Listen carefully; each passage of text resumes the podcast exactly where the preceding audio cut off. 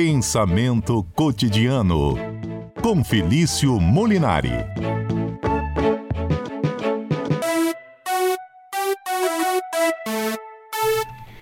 Felício Molinari é doutor em filosofia, participa conosco aqui sempre às quartas-feiras e gosta de caranguejo, ao contrário de Adalberto Cordeiro. Não gosta, o professor Felício?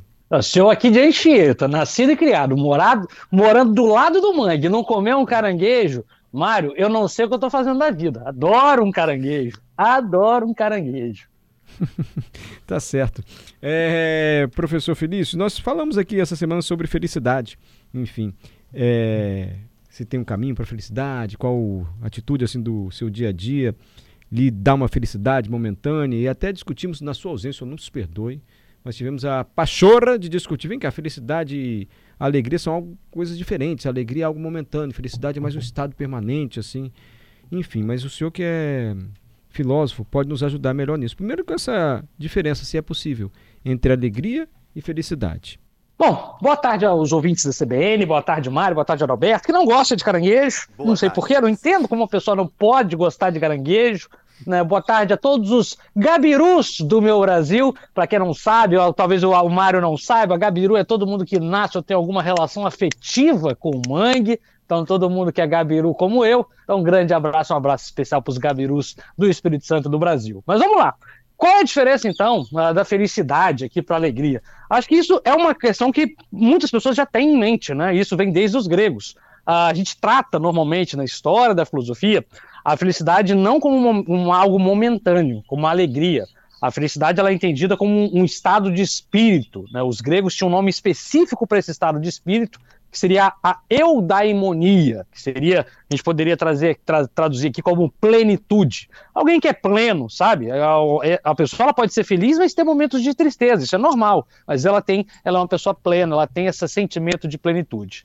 Diferente de uma pessoa que muitas vezes não é feliz, mas tem momentos de alegria, quando seu time ganha, uh, quando tem, por exemplo, come um prato de comida, uma refeição, um caranguejo muito delicioso, ele vai ter momentos de alegria, mas tem uma vida triste. Então, essa diferença, ela existe sim, Mário, ela, ela existe sim, e tô para te dizer que é uma das poucas coisas, assim, que, uh, aliás, é uma das coisas mais importantes hoje, e as pessoas têm dado cada vez menos atenção, cada vez menos atenção, e é por isso que o programa de hoje uh, vindo aqui no Dia da Felicidade, que foi comemorado essa semana, uh, a gente vai falar um pouquinho do porquê, por que as pessoas cada vez menos têm parado para refletir exatamente sobre isso que é tão importante, né? Que é a felicidade. Uh, se a gente falar aqui, for conversar, nós pensamos muito no que vamos fazer da vida, os adolescentes, os jovens pensam muito no, no que querem fazer como profissão, seguir como profissão.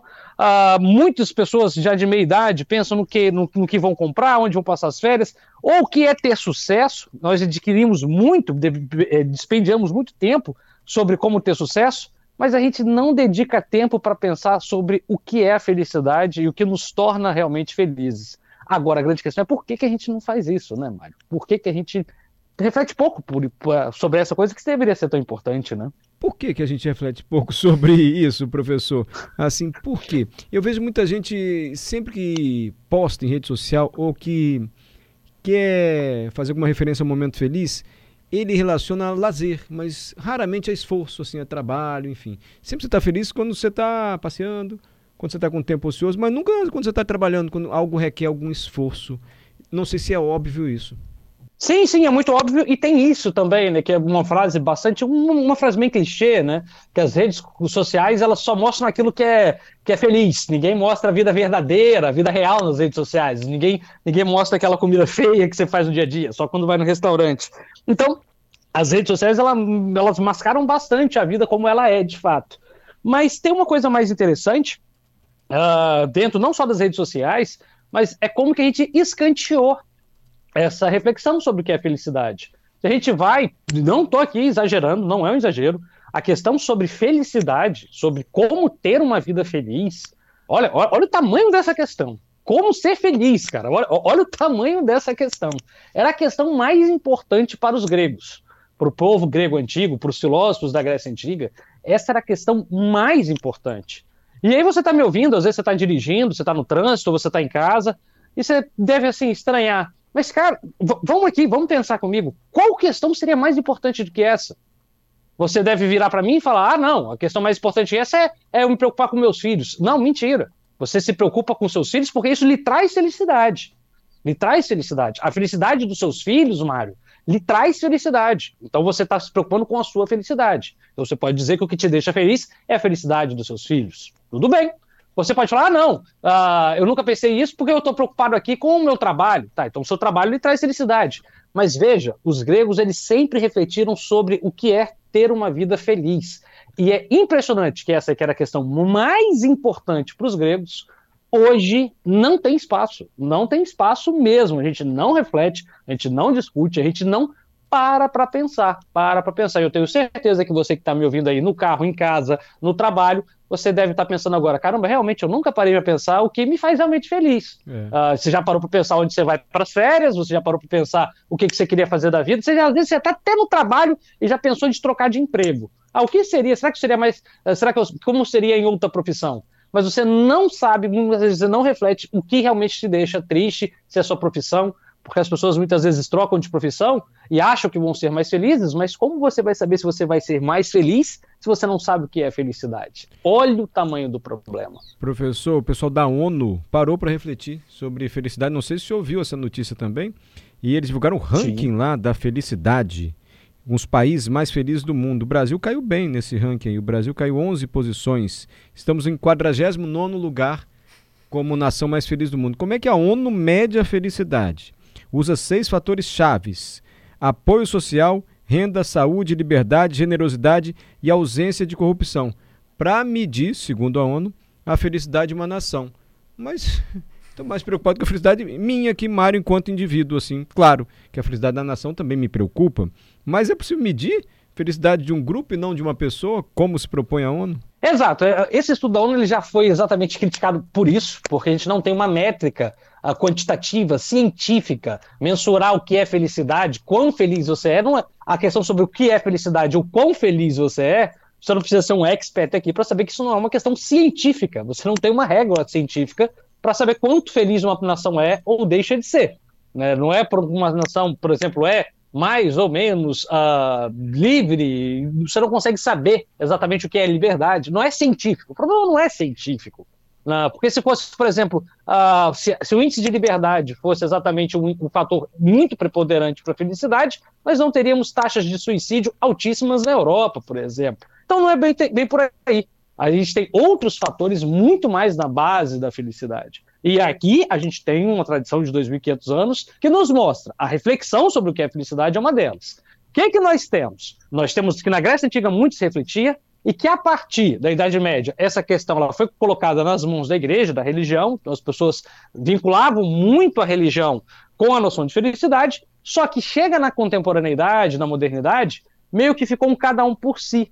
E aí muitas pessoas vão vincular a ideia de felicidade a ideia de uma profissão, a ideia de um prazer, a ideia de sucesso. E aí, Mário, aí é que está o problema. As pessoas vão tentar, por exemplo, ter mais e mais e mais sucesso, e quando alcançam o sucesso, vão ficar, vão, vão não saber o que fazer com isso, porque vão perceber que, olha, o sucesso não é garantia de felicidade. E isso a gente sabe muito bem quantas pessoas de sucesso têm problemas de depressão, uh, têm problemas de saúde ou ficam desesperados porque não conseguem ser felizes. Uhum. Tantas pessoas que passam a vida inteira correndo atrás de dinheiro, dinheiro, dinheiro, e depois percebem que não era exatamente aquilo que queriam, uh, que não é exatamente. que dinheiro não é o fim da vida, dinheiro não é fim, dinheiro é sempre meio, você quer ter dinheiro para alguma coisa. Mas que coisa é essa? Você quer ter uma casa, você quer ter uma família, o que, que você quer? Então, falta essa reflexão que não é científica, que ela é muito filosófica, sobre o que nos faz felizes mesmo. Que, que, qual é o elemento que nos torna plenos, plenos. E essa questão tem que ser cada vez mais pensada na nossa vida, ou então, ou então, a gente vai ter momentos muito complicados desse, de pessoas sofrendo cada vez mais com inseguranças uh, e perdidas, né? Perdidas porque não tem um referencial de vida para seguir. Por isso que as pessoas cada vez mais estão mais apegadas a likes no Instagram, a, a pessoas que estão cada vez mais correndo atrás de ser milionários, como isso fosse a garantia de felicidade, pessoas que correm atrás de objetivos que no fundo não são garantias de felicidade. Obrigado, professor Felício. Vou dar uma dica do Luiz Paixão para deixá-lo feliz. Você quer? Pode. Porque eu falei como é que a gente faz um caranguejo para ele ficar soltinho, saindo bem assim da casca. Você adora caranguejo? Quer ouvir a dica do Luiz ou você tem uma melhor? Olha, a dica que eu tenho, eu não, acho que eu não posso falar aqui no ar, que vão me bater. Ah, Mas assim, eu ouvi falar.